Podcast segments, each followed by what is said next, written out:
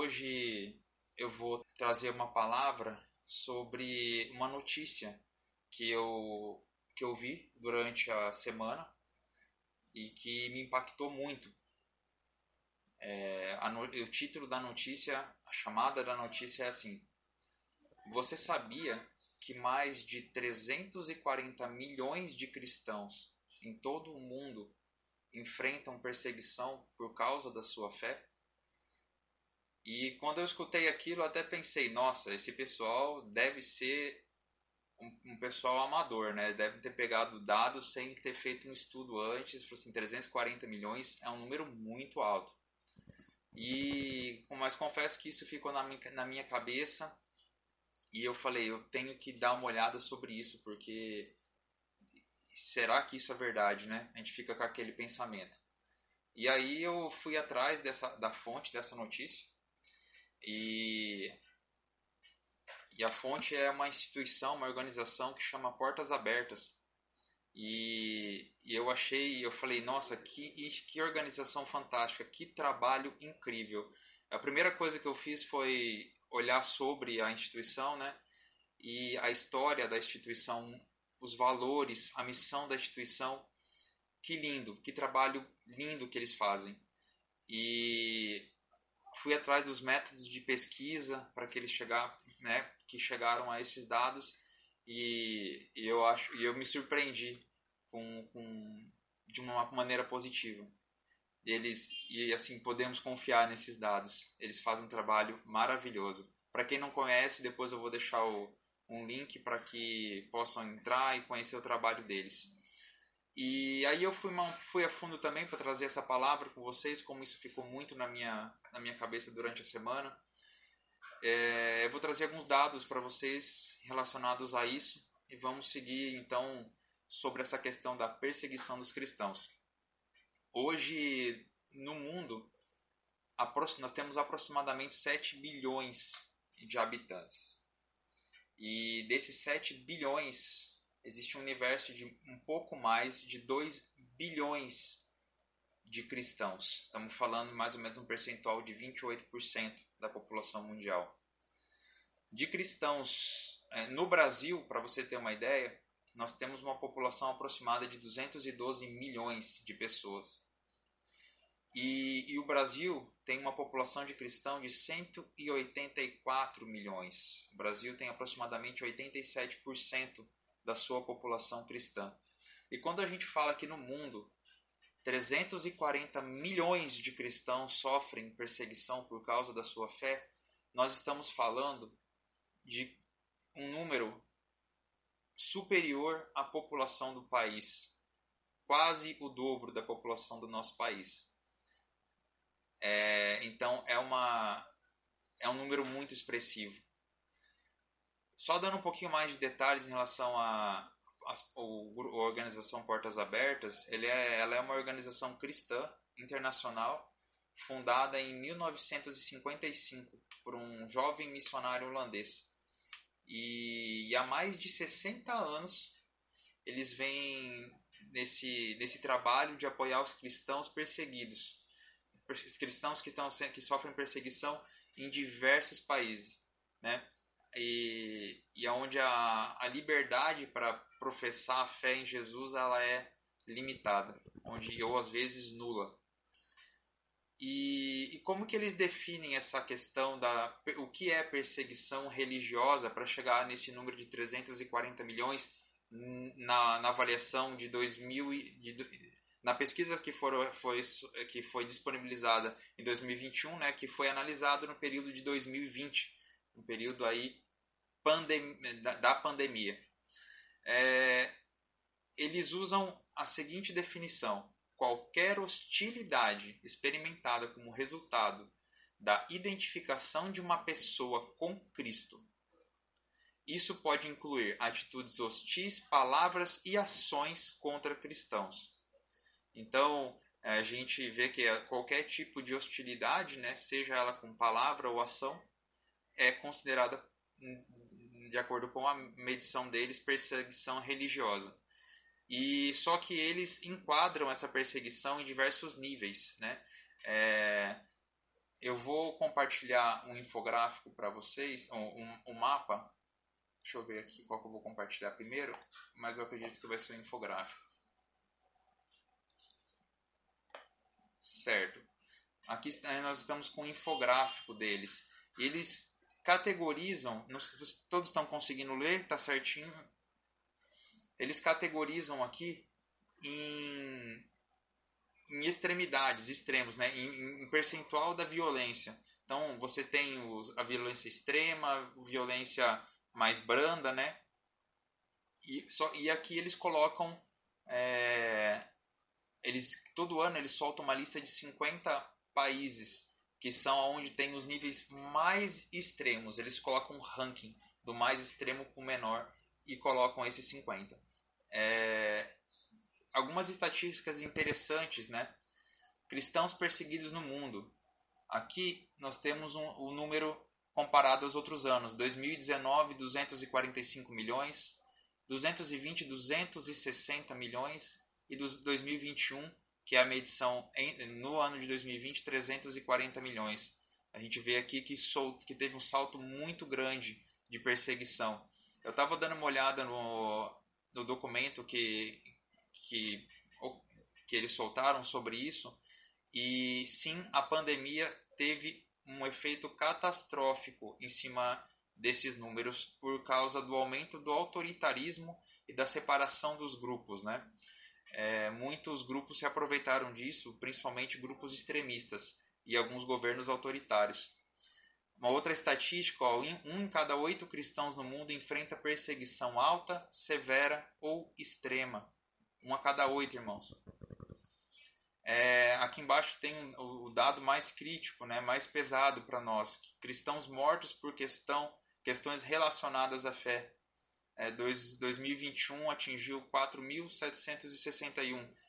Eu achei interessante que, como eles trabalham muito com estatística, é, eles colocam aqui um número, número mínimo estimado, né? Então, é, a gente às vezes está falando algo acima desses números. É, em 2021, outro número que cresceu assustadoramente foi o número de cristãos sequestrados, que relacionado à pesquisa realizada em 2019 a 2020, 2020 a 2021 teve quase o dobro. Nós estamos falando de, em 2020, mil e 52 casos. E 2021, 1.710 casos, é quase o dobro. Né? Então, aí estão um pouco dos números e, e a justificativa, como eu falei para vocês, é muito, é, muito relacionada com a pandemia que nós estamos vivendo. É, se eu, eu vou colocar um outro, alternar para um outro aqui,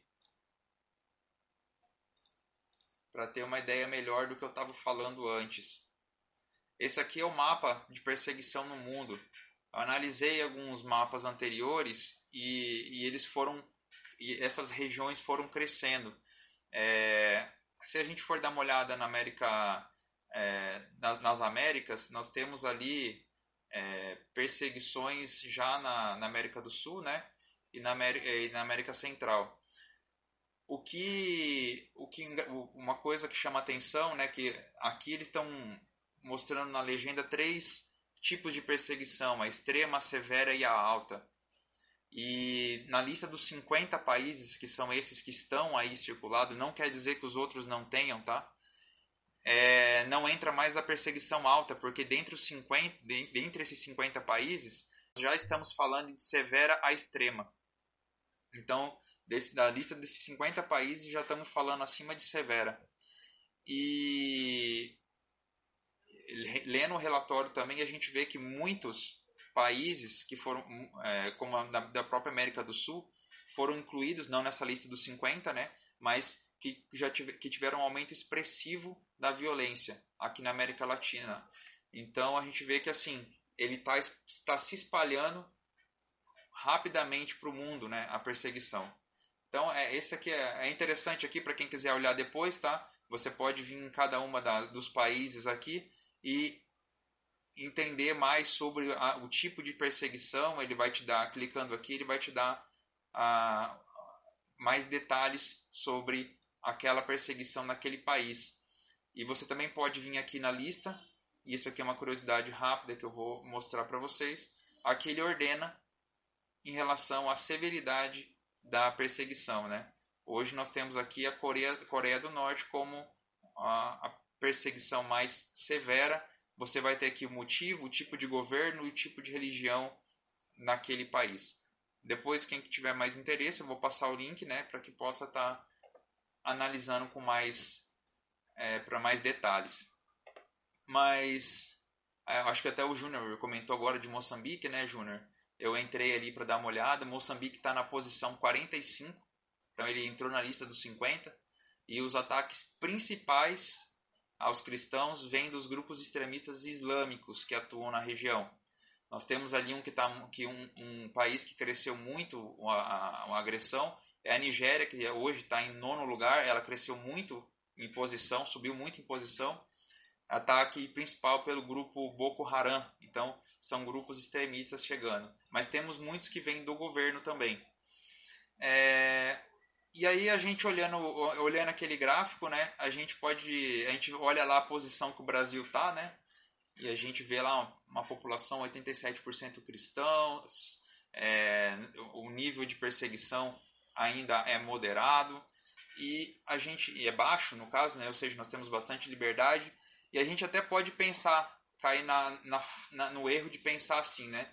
Ainda bem que não estamos nessa lista dos 50. Só que assim, sempre que isso passar pela cabeça, irmãos, a gente tem que lembrar de, do que 1 Coríntios 12, 26 diz para gente. Eu vou ler aqui para ser mais breve. Tá? Quando um membro sofre, todos os outros sofrem com ele. Quando o um membro é honrado, todos os outros se alegram com ele. É, e isso, acho que o Cláudio e o Júnior estavam comentando agora, né, no começo, de ajudar essas famílias na, em Moçambique. É, isso é porque a gente precisa compartilhar desse sofrimento que eles estão que estão tendo lá e não é porque a gente não enxerga, não vê, não está ali que a gente não tem que compartilhar desse sentimento e sim lançar mão de, das nossas possibilidades para ajudar. É, mas a liberdade que a gente tem, é, voltando para o Brasil, essa liberdade que, que a gente tem aqui no Brasil, hoje é assim, né? Mas amanhã pode não ser.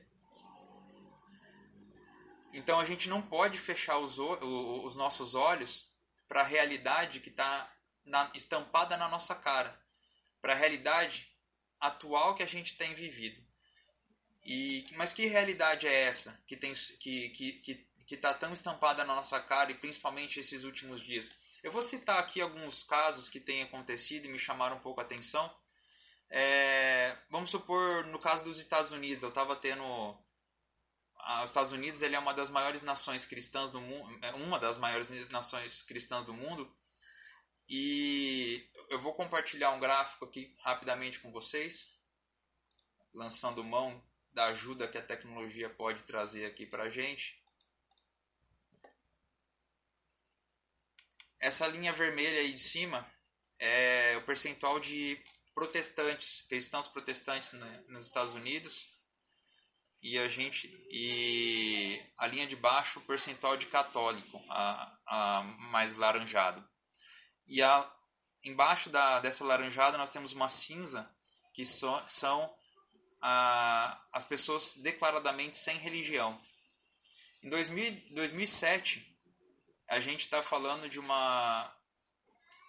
Os Estados Unidos saiu de uma população de 75% cristãos, 51% era protestante, 24% católico ali, e foi e caiu até 2019 para uma população 43% no caso de protestantes e 20% católico. Nós temos aí então uma redução de 75% para 63%.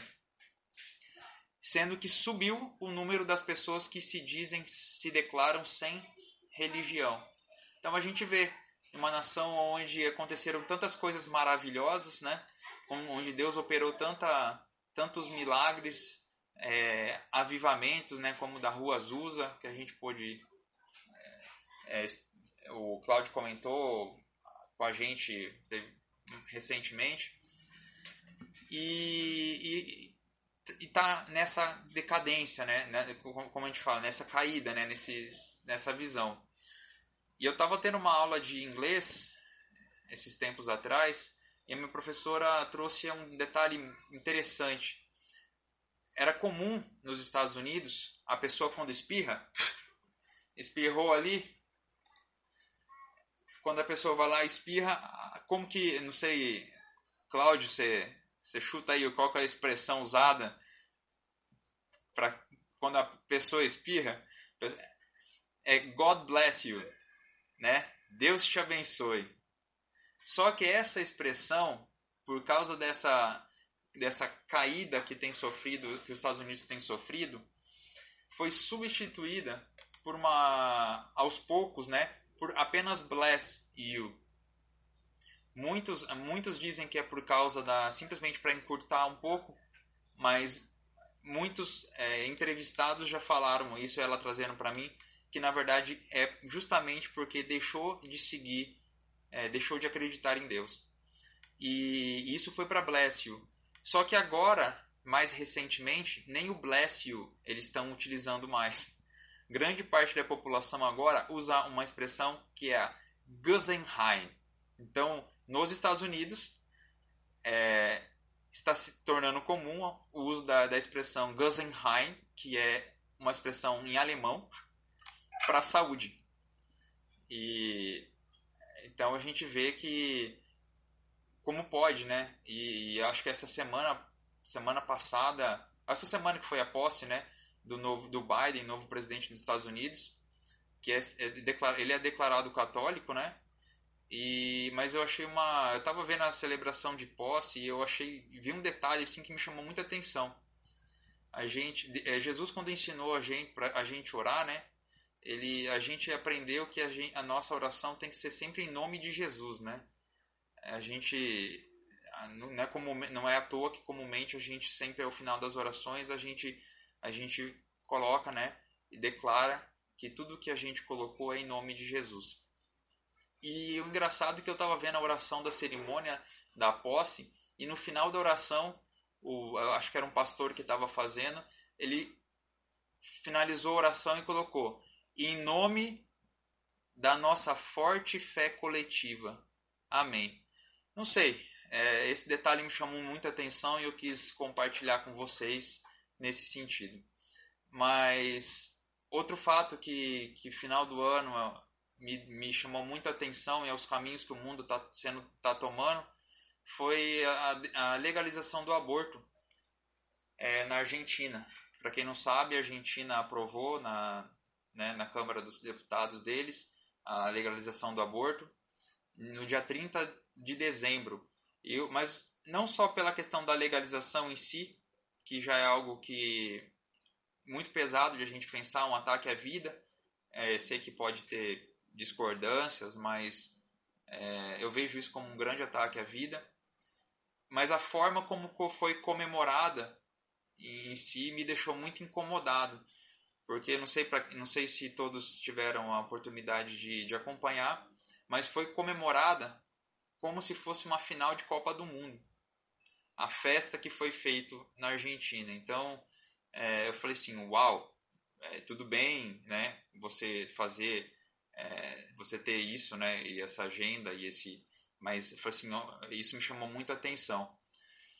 E mais recentemente, é, o mundo, eu tenho visto algumas, alguns movimentos no mundo, né, como alguns fortes bloqueios seletivos de contas, perfis e serviços que têm sido feito pelos por alguns ditos detentores da verdade, né? Quando eu falo isso aí, eu estou colocando Twitter, Facebook, Google, Amazon e Apple na, na jogada.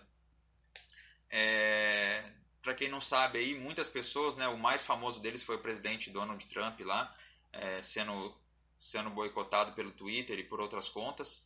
É, talvez teve seus excessos aí a ser analisados, mas o que não veio a público é que milhares e milhares de contas também foram cortadas, né? E quando muitas eh, nós tivemos até um movimento grande aí para quem é da, área de tecnologia, né? É, recentemente sobre isso, porque foi tem sido uma grande, uma, um grande ataque à liberdade e, e o engraçado é que não foram decisões judiciais que, que derrubaram essas contas e esses serviços. Foram decisões coordenadas e planejadas. Quando eu falo isso, eu posso citar um serviço que chama Parler, né? que é um serviço como se fosse YouTube. O YouTube começou a selecionar demais os vídeos e, e fazer o próprio YouTube e e o, e o, o Facebook, né? Então foram até acusados de manipulação das, das eleições. E esse Parler era um serviço que surgiu justamente para fugir desse, desse âmbito, dessa perseguição.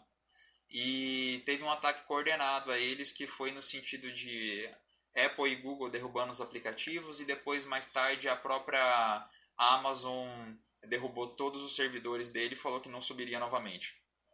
Então, assim, nós vemos que é, a justiça, né, que foi dentro de uma democracia, ela foi um pouco deixada de lado para algumas ações unilaterais que têm sido aplicadas, né? Então, isso me leva a ver, né, a um caminho e uma aceleração da, que as coisas têm entrado nesses últimos anos.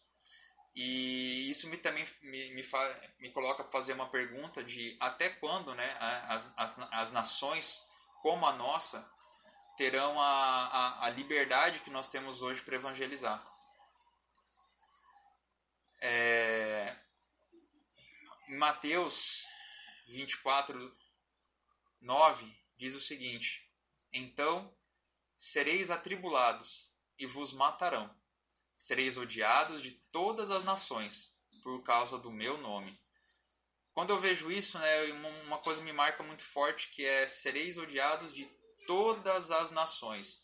Quando a gente se a gente olha para o Brasil e a gente vê a posição que a gente tem ocupado, a gente às vezes se coloca assim e fala, nossa, tranquilidade, né? Mas quando a gente lê Mateus 24, 9, a gente vê ali né, que sereis odiados por todas as nações. Ou seja, é, eu, eu acredito que, que logo, logo não, não terá mais local onde o cristão não será odiado por aquilo que ele vive, por aquilo que ele é, mas e principalmente por professar a fé em Cristo. É, eu estava dando uma olhada também sobre essa como essa, essa questão da perseguição me chamou muito a atenção eu queria saber, eu fui atrás no próprio site da, do Portas Abertas para saber como que essa perseguição começa nos países. É, eles têm ali, mas eles, têm, eles, são, eles se baseiam bastante no, num estudo da Universidade de Cambridge chamado O Preço da Liberdade Negada, Perseguição Religiosa e Conflito no Século XXI, que ele define vários estágios, são sete, são sete estágios. É, eu não vou citar os intermediários, mas eu vou colocar aqui, para não ficar muito longo, mas eu vou colocar aqui a, o início né, então, desses estágios. Né? Esses estágios eles, eles, são, eles fazem parte da, da fonte da perseguição. Então, ele, a fonte da perseguição se inicia com um grupo social pequeno que representa uma religião ou uma ideologia. E aí existem vários estágios intermediários e eles terminam como? Com um ambiente cultural tomado pela agenda desse grupo, né? ou por causa de religião ou ideologia, e a visão de, de mundo dessa agenda torna-se a principal fonte de cultura daquele país ou daquela comunidade. Então, o que, que ele quer dizer aqui, né? Que eles, eles começam, começa assim com um pensamento de um grupo e que no fundo eles acabam entrando por algumas partes na sociedade, existem algumas né, nessas intermediárias, mas eles chegam a se tornar a principal fonte de cultura daquele país. E quando eu, eu, eu vi isso, eu falei, nossa, é, como que a gente pode transportar isso para o nosso país e para algumas outras re, é, regiões?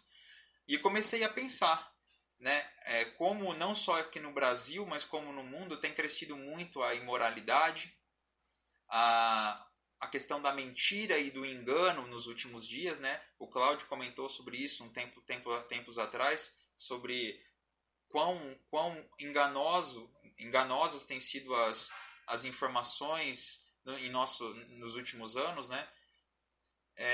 a sexualidade desenfreada, a, os ataques para, para, para a desconstrução da família, os ataques à identidade da pessoa como é, ou, vamos colocar a identidade do, do, do gênero da pessoa é, quantas pregações é, em nome de Deus ou não mas né, com um discurso de ódio e tantas outras coisas que têm tem, tem ficado em evidência nos dias de hoje.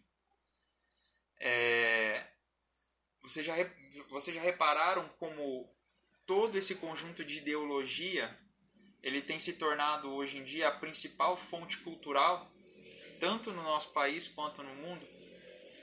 Por que, que eu falo isso? Porque ele tem, é, é, essas coisas têm sido defendidas com unhas e dentes e, e, e combater isso, falar sobre isso, vem até com um certo, uma, uma certa censura, né? uma certa ameaça de punição.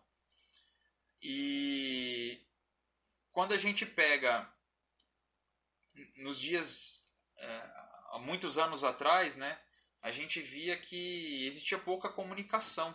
Então, a, a velocidade que com que essas ideologias, né, essas mudanças, elas eram propagadas, eram muito eram eram lentas. Mas hoje nós estamos falando de um mundo globalizado, um mundo totalmente interligado. Então essas ideologias, essas mudanças, essas decisões autoritárias que são tomadas, elas são propagadas e, implementadas com muita rapidez.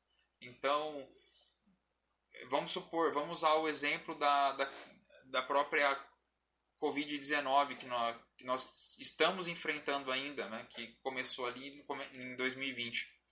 A Covid-19, assim como a própria, a própria ONG, né, Portas Abertas, é, colocou dentro do, do, do manifesto deles, ela serviu como um catalisador de, de diversas mudanças globais, como aumento, aumento de violência, é, ações autoritárias, países que tinham é, uma democracia alta, vendo a democra é, ações autoritárias sendo colocadas, é, ações que, que, que vão contra a liberdade sendo implementadas. É, mudanças de governo, né? eu comentei com vocês em relação ao Facebook, em relação ao, ao próprio Google, que tem sido investigado em relação a isso, né? quanto eles influenciaram, quanto eles influenciam hoje em diversas nações. A gente viu os Estados Unidos, mas é, existem diversos outros países menores, né, onde isso tenha acontecido e talvez não chega a ficar tão escancarado na mídia. Então, hoje em dia a gente vê essas mudanças, essas ideologias, elas sendo espalhadas de uma maneira muito rápida. E para quem acho que o Júnior comentou a reunião passada, né? Para quem não sabe, né? O fórum de Davos, o fórum é, fórum econômico mundial, eles vão se reunir amanhã. A reunião vai ser de amanhã até dia 29 e o tema central, né? Eles fazem uma reunião por ano. Essa vai ser a 51 primeira reunião. O tema central da reunião desse ano é o Grande Reset. Ele está sendo encabeçado pelo Klaus Schwab, que é o fundador da, da, do Fórum Econômico Mundial, e pelo Príncipe Charles do Reino Unido. Então, onde eles querem trazer, eles vão, vão algumas pessoas, né, as pessoas mais influentes do mundo, vão sentar e vão decidir um conjunto de medidas que, que vão ser adotadas é, nos próximos anos. E quando a gente fala isso, a gente não está falando só é, coisas que precisam ser feitas, né? A gente é, já tem muitos relatos deles de que são medidas que podem ser feitas porque estamos passando por isso, né? Então, muito também que, que muitas decisões que podem ser tomadas ali é baseado numa num cenário catastrófico que nós estamos vivendo, então eles usam isso podem até mesmo usar isso como desculpa. Então, a gente vê que é um, é, é um cenário bem bagunçado que a gente está vivendo, onde, onde é, muita, muitas ideologias e, e e decisões autoritárias podem ser implementadas. Nesse cenário, a gente vê que é, baseado ali naquele que, que, eu tinha comentado, né, sobre como avança né, a, a, fonte, da, as, quais são as fontes da perseguição, a gente vê que tudo pode mudar muito rápido. Uma nação livre pode deixar de ser livre muito rapidamente. E se, seja explícito né, a, a perseguição é, ou velada, hoje ou amanhã o mundo e, e todos aqueles que e as pessoas que fazem parte desse mundo, né, esse mundo sujo, eles se encarregarão, se encarregarão de, de, de, perseguir, de perseguir a todos os cristãos.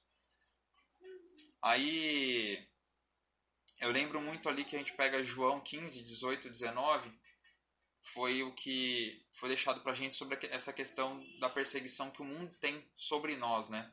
Se o mundo vos odeia, sabei que primeiro do que a vós outros, me odiou a mim. Se vós fosseis do mundo, o mundo amaria o que era seu. Como todavia nós é, não sois do mundo, pelo contrário, dele vos escolhi, por isso o mundo vos odeia. Então, a declara a Jesus falando para a gente, né, como que o mundo trataria a gente, é, justamente por nós não sermos do mundo. Satanás, ele odeia Deus. Então, e, e como ele odeia Deus, ele odeia todos aqueles que seguem, que também seguem a Cristo.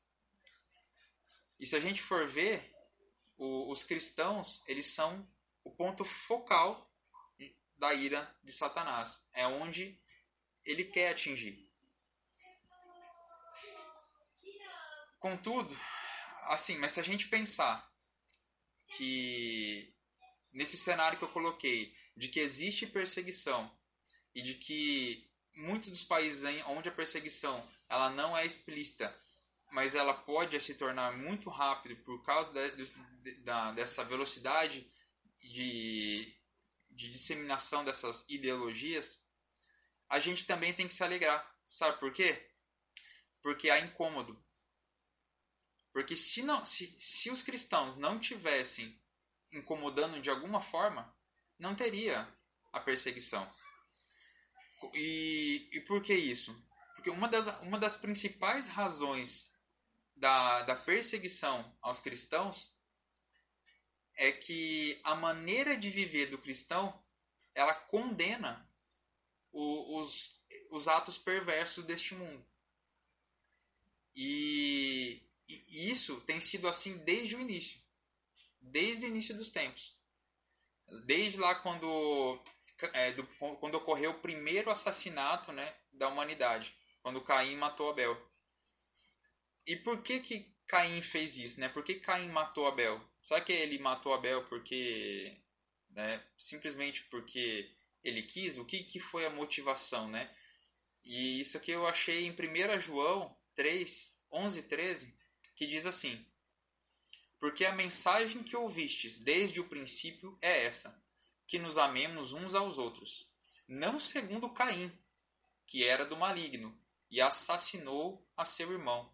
E por que o assassinou? Então, aqui a própria Bíblia faz essa, essa pergunta, né? E por que o assassinou? E aí, logo em seguida, vem a resposta: porque as suas obras eram más e as do seu irmão justas. Irmãos, não, não vos maravilheis se o mundo vos odeia. Então aqui, ele, aqui João está deixando bem claro né, que o, o motivo da morte de Abel. Então, Caim matou Abel por causa das suas obras, porque o que Abel fez para Caim que merecesse a morte, né? Ele foi justo, ele, ele, ele seguiu a vida dele com justiça. E as intenções, como as intenções de Caim eram, eram más, foi a que veio a morte de seu irmão, que veio a matar o seu irmão. E aí João com, completa logo em seguida, né? Não vos maravilheis se o mundo vos odeia também. Que ele está falando exatamente aquilo que eu comentei. Que, que há o incômodo. Então, se não tivesse, se os cristãos não tivessem vivendo é, a, seguindo o exemplo de Cristo, eles não estariam incomodando.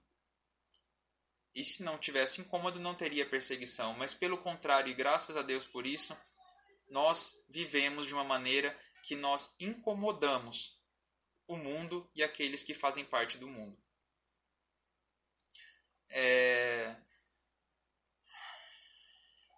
Então, deixa eu ver aqui só um pouco, me perdi um pouco. Quando, e a gente. E sobre a perseguição, ok, nós sabemos que, que ela existe e nós, nós somos perseguidos hoje de uma forma, é, como eu disse para vocês, menos intensa, menos extrema como outras partes do mundo, mas nós sabemos que isso vai se intensificar, porque a Bíblia diz que será para todos e, e, e nós temos essa certeza também.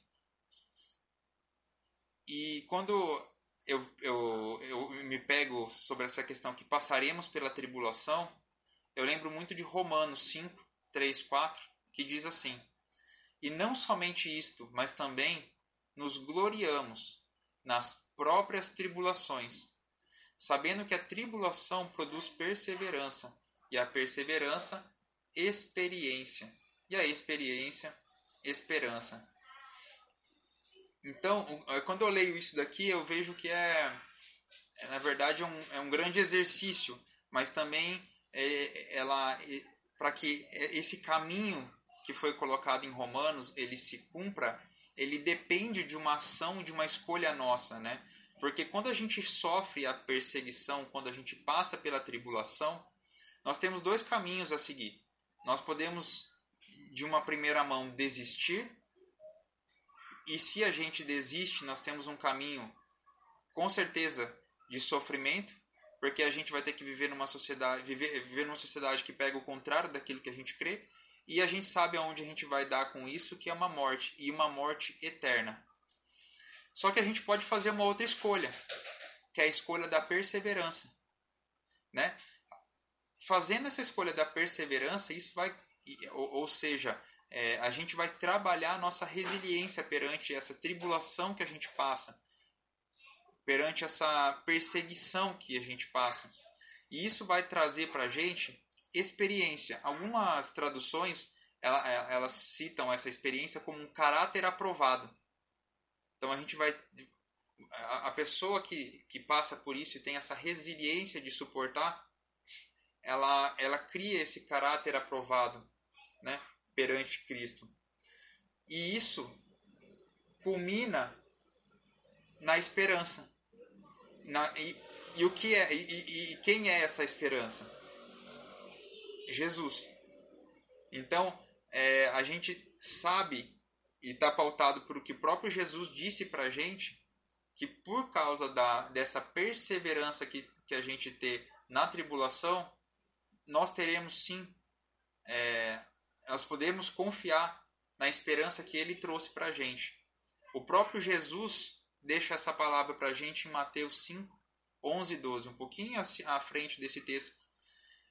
Bem-aventurados sois quando, por minha causa, vos injuriarem e vos perseguirem, e mentindo, disserem todo mal contra vós.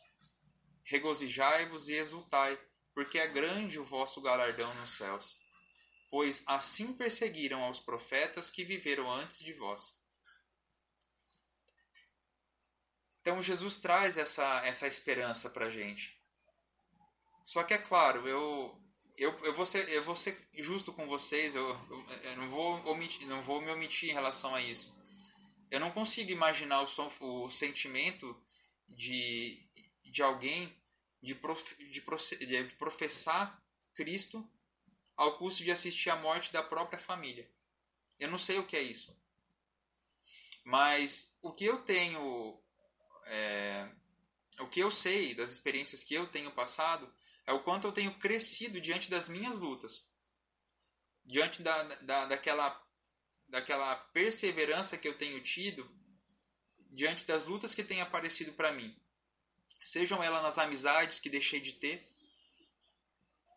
pessoas que eu amava muito, mas infelizmente não tinha mais como conviver, porque algum, alguns a gente consegue trazer, né? Outros a gente acaba não conseguindo e a gente precisa se afastar.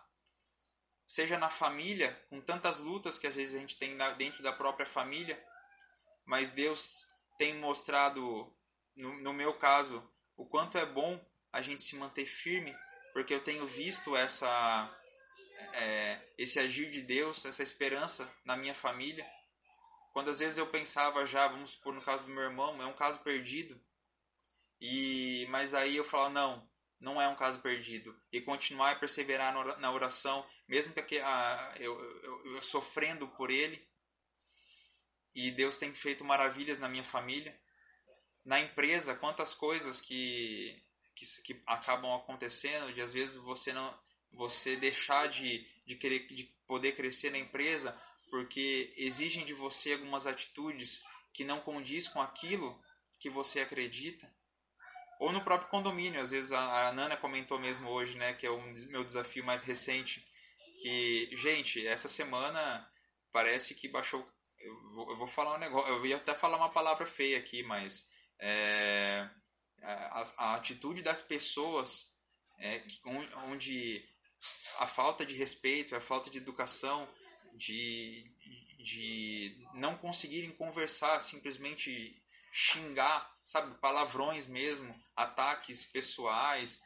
É, como é difícil levar toda essa situação, mas você perseverando e, e tratando ele da maneira com que Cristo colocou para gente, né, que a gente deveria tratar elas de uma maneira boa, e você às vezes persevera ali, mesmo às vezes apanhando no começo, mas as pessoas reconhecer isso depois, sabe? E você vê a transformação do ambiente que a gente tem vivido. É, é, é aos poucos. E, então, mas eu não sei, eu não sei o que é o que as pessoas têm passado, né, nessas regiões onde a perseguição é extrema. E, e aí eu me faço uma pergunta: será que essa perseguição vai aumentar mesmo? Vai. É, olhando todo esse cenário que eu coloquei para vocês e, a, e, as promessas que a gente encontra na Bíblia, sim, essa, essa perseguição vai aumentar. Mas então, o que, que a gente deve fazer? Bom, felizmente, um pouco antes da, da ascensão ao céu, Jesus deixou para a gente uma mensagem para responder essa pergunta. Lá em Mateus 28, 18 a 20, é, bem no finalzinho ali do, do Evangelho, ele, Jesus diz o seguinte: Toda a autoridade me foi dada no céu e na terra. Ide, portanto, fazei discípulos de todas as nações, batizando-os em nome do Pai, do Filho e do Espírito Santo, ensinando-os a guardar todas as coisas que vos tenho ordenado. E eis que estou convosco todos os dias até a consumação do século. Eu vou quebrar essa leitura em três partes. Eu não vou falar em três versículos, mas eu vou quebrar em três partes, porque elas não estão exatamente dentro dos versículos. A primeira parte eu vou ler para vocês aqui. Toda a autoridade me foi dada no céu e na terra. Essa primeira parte ela traz para gente a certeza que Jesus está no controle de tudo. Nada acontece sem a, sem a permissão dele. Muita, eu já escutei muito durante essa pandemia de que Deus enviou essa pandemia para gente. Gente, eu não, eu, eu, eu, não, eu não me arrisco a fazer esse tipo de afirmação, porque eu não tenho base nenhuma para fazer essa afirmação. É, só que eu tenho uma certeza. Ele permitiu. Jesus permitiu. Porque ele está no controle de tudo. E se ele não permitisse, isso não aconteceria. Então, existe sim é, algo, algo em que, que maior do que isso faz parte. Ele permitiu que isso acontecesse.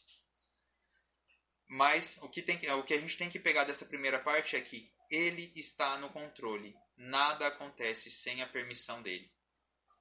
A segunda parte é essa aqui. Ide, portanto, fazei discípulos de todas as nações, batizando-os em nome do Pai, e do Filho e do Espírito Santo, ensinando-os a guardar todas as coisas que vos tenho ordenado. Jesus, nessa segunda parte, nos dá uma ele, ele dá para a gente uma ordem direta.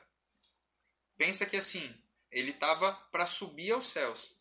Ele, e então é essa ordem que ele dá para gente, ela é como um comando final, assim, fala, ó, é isso aqui que vocês têm que fazer. Eu sei tudo que vocês vão passar, mas se apegue nisso daqui. Então, é muito importante, e eu vou repetir novamente, já que a gente sabe agora que essa é a ordem direta que Jesus deu para a gente. O que fazer diante de, dessa perseguição que a gente passa e dessa perseguição que vai aumentar? Ide, portanto, fazei discípulos de todas as nações, batizando-os em nome do Pai e do Filho e do Espírito Santo, ensinando-os a guardar todas as coisas que vos tenho ordenado.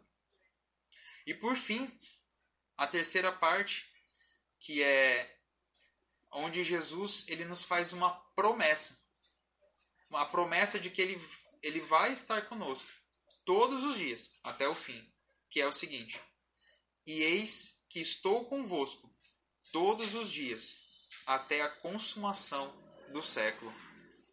É, para mim esse é, é, eu, eu, alguns já, já escutaram falar sobre esse texto para mim esse texto é, é maravilhoso eu, eu, eu, me apeguei, eu me apeguei muito nele é algo que eu que eu tenho assim como eu tenho é, meditado muito em cima dele e então nesse nesse pequeno bloco de texto antes de Jesus subir aos céus ele diz pra gente eu tô no controle façam isso que eu tô falando para vocês e tenho a certeza, porque eu estou te prometendo que eu estarei com vocês todos os dias até o fim. Amém.